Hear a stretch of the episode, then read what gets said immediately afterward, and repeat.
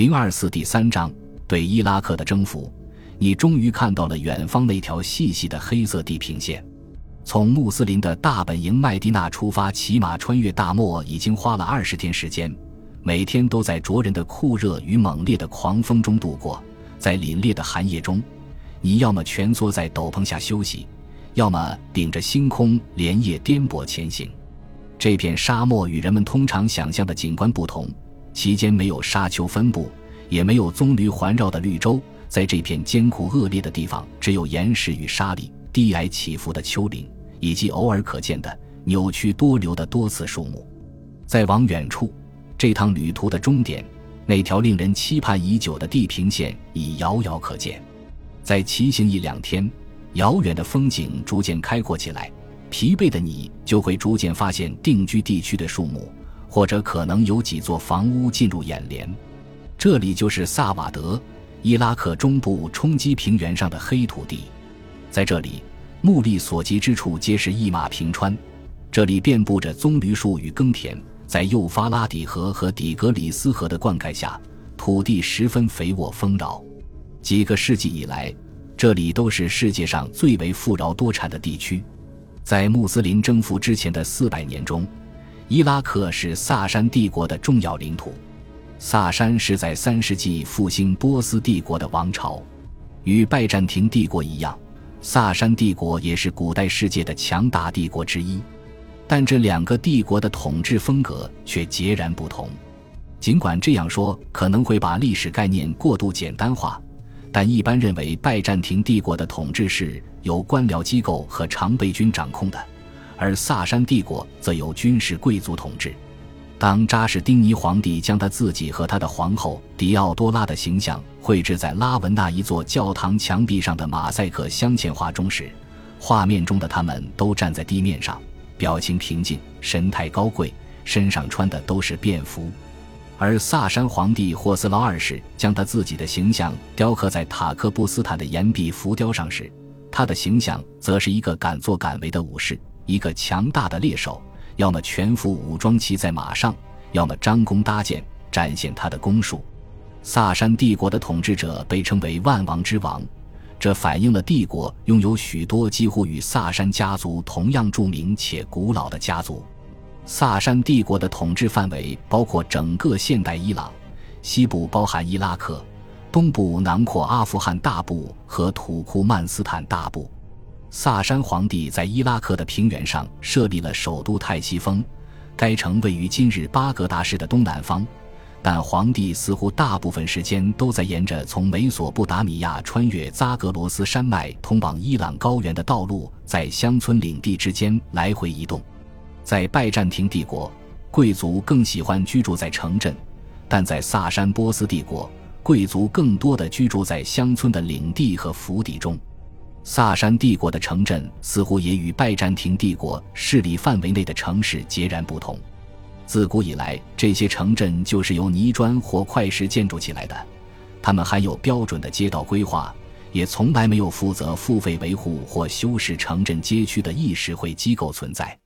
在萨珊帝国，最典型的城镇聚落形式是乡镇，在这些乡镇中可能会有一座堡垒和一个有城墙保护的城镇中心。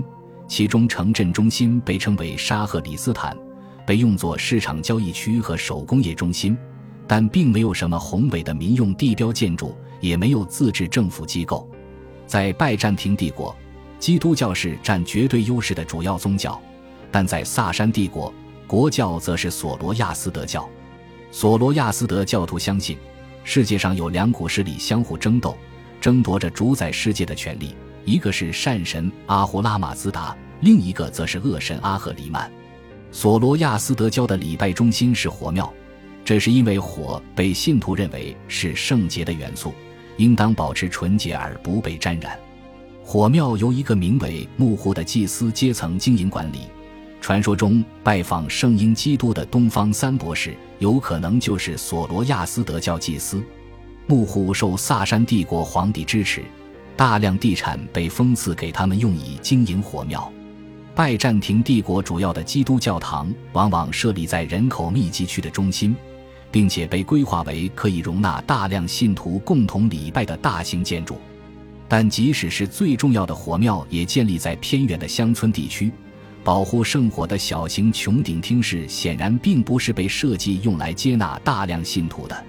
索罗亚斯德教大致上是一个以精英为基础、由财富和等级制度来巩固的宗教，但它对民众缺乏吸引力。历史上并没有出现过能够与基督教世界的传奇圣徒相提并论的索罗亚斯德教隐士，而且据我们所知。也没有出现过伟大的索罗亚斯德教传教士曾说出激励众人热情奉献的话语，尤其在伊拉克地区更是如此。这里的大多数人口信仰基督教和犹太教，在伊拉克并没有重要火庙。索罗亚斯德教信徒也仅限于波斯统治者与波斯士兵。基督教的传播远达萨珊帝国，在伊拉克这个帝国中最为富庶。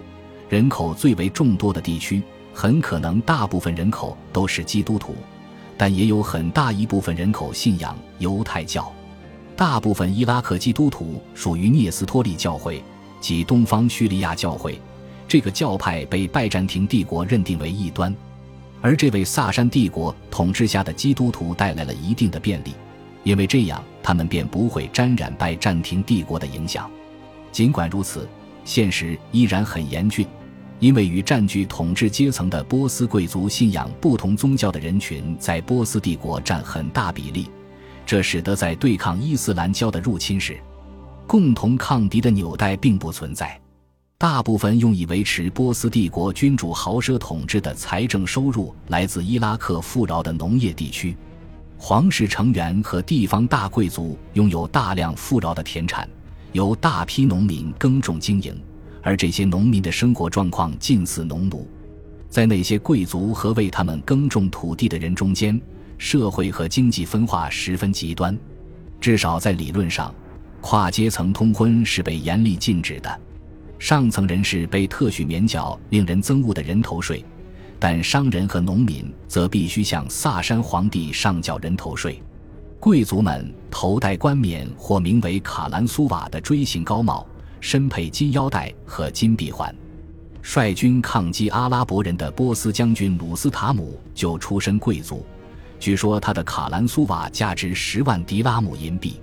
在大贵族之下，则是更加广大的德赫干阶层。德赫干一词应该被翻译为乡绅较为恰当。这些中小地主构成了萨珊帝国官僚系统和税收体系的支柱。大贵族阶层说波斯语。但波斯帝国的大部分人口说阿拉米语，这些阿拉米人多是农民和佃农，就是他们的辛勤劳作使这片土地丰饶肥沃。一些阿拉米人可能有希望进入乡绅阶层，但成为贵族是绝无可能的。他们并不常在军中服役，因为军队大多从波斯人和亚美尼亚人这种拥有牢固军事传统的民族中征募而出。这些被鄙视的阿拉米人也不太可能为保卫他们的主人而甘愿献出生命。拜占庭皇帝莫里斯在他所写的《军略》中，对七世纪初的波斯军队做出了有趣的描述。他一开始便强调波斯军队奴性很重，服从上级命令往往出于恐惧。这一观点在许多阿拉伯文史料中也有记载。同时，他们也有很强的爱国热情。为了祖国，甘愿忍受艰难险阻，在战斗中，比起勇猛之前，他们更倾向于依照秩序按部就班的接战。他们喜欢筑垒扎营，并且当战斗快要打响时，他们会围绕自己挖出一圈壕沟，并布上尖桩木栅。当面对枪骑兵进攻时，他们会选择破碎地形作战，并用他们的弓箭射击以打乱骑兵的冲击队形。他们还喜欢拖延战斗。尤其是当他们知道敌人已经做好战斗准备时，更会如此。他们很难抵御精心编制的步兵阵列的进攻，而且他们自己并不擅长使用长矛和盾牌。向他们冲锋是十分有效的战术，因为他们会被吓得迅速逃窜，而且他们不知道怎么像斯基泰人那样突然转变方向攻击敌人。他们的侧翼和背后也十分脆弱，很难抵挡进攻。突然夜袭对他们十分有效，因为他们的帐篷搭建的十分混乱，而且在营垒内部缺乏纪律约束。这些描述十分有趣，因为他们正好和阿拉伯文史料中对战斗的继续相互印证，比如注重筑垒、擅长防御战和总体求稳的战术。这些保守的战术可能会使波斯人在面对更加机动灵活、敢于冒险的阿拉伯人时陷入被动境地。在七世纪的前三十年中。拜占庭帝国与萨珊帝国的大战对拜占庭帝国造成了巨大的损失，同样对萨珊帝国来说也是一场灾难。一开始，波斯军队几乎获得了全面胜利。六百一十五年，波斯军开进了君士坦丁堡对面的博斯普鲁斯海岸。六百一十九年，波斯军开入亚历山大城，完全征服了埃及。但到了六百二十四年三月。当希拉克略皇帝率领舰队进入黑海，对亚美尼亚和阿塞拜疆发动进攻时，战局出现了转机。波斯军被抄了后路，只好被迫从安纳托利亚回撤，以迎击从北方攻来的希拉克略。六百二十七年，希拉克略率军席卷了伊朗西北部，然后来到伊拉克北部的平原，在尼尼微击败了波斯军队。这是萨珊帝国有史以来遭遇的最惨重的军事失败。霍斯劳二世随后撤回了首都泰西封，将他设在达斯塔戈尔德的行宫留给拜占庭军大肆劫掠。回到帝都后，他便开始寻找替罪羊，责难他们让本来已定的胜局发生了惊人逆转。他似乎决定处决自己身边最重要的将领沙赫尔巴拉兹，但在他付诸行动之前。一场政变爆发了。六百二十八年初，霍斯劳二世遇刺身亡，他的儿子，也是谋刺他的凶手之一卡瓦德二世继位。感谢您的收听，喜欢别忘了订阅加关注，主页有更多精彩内容。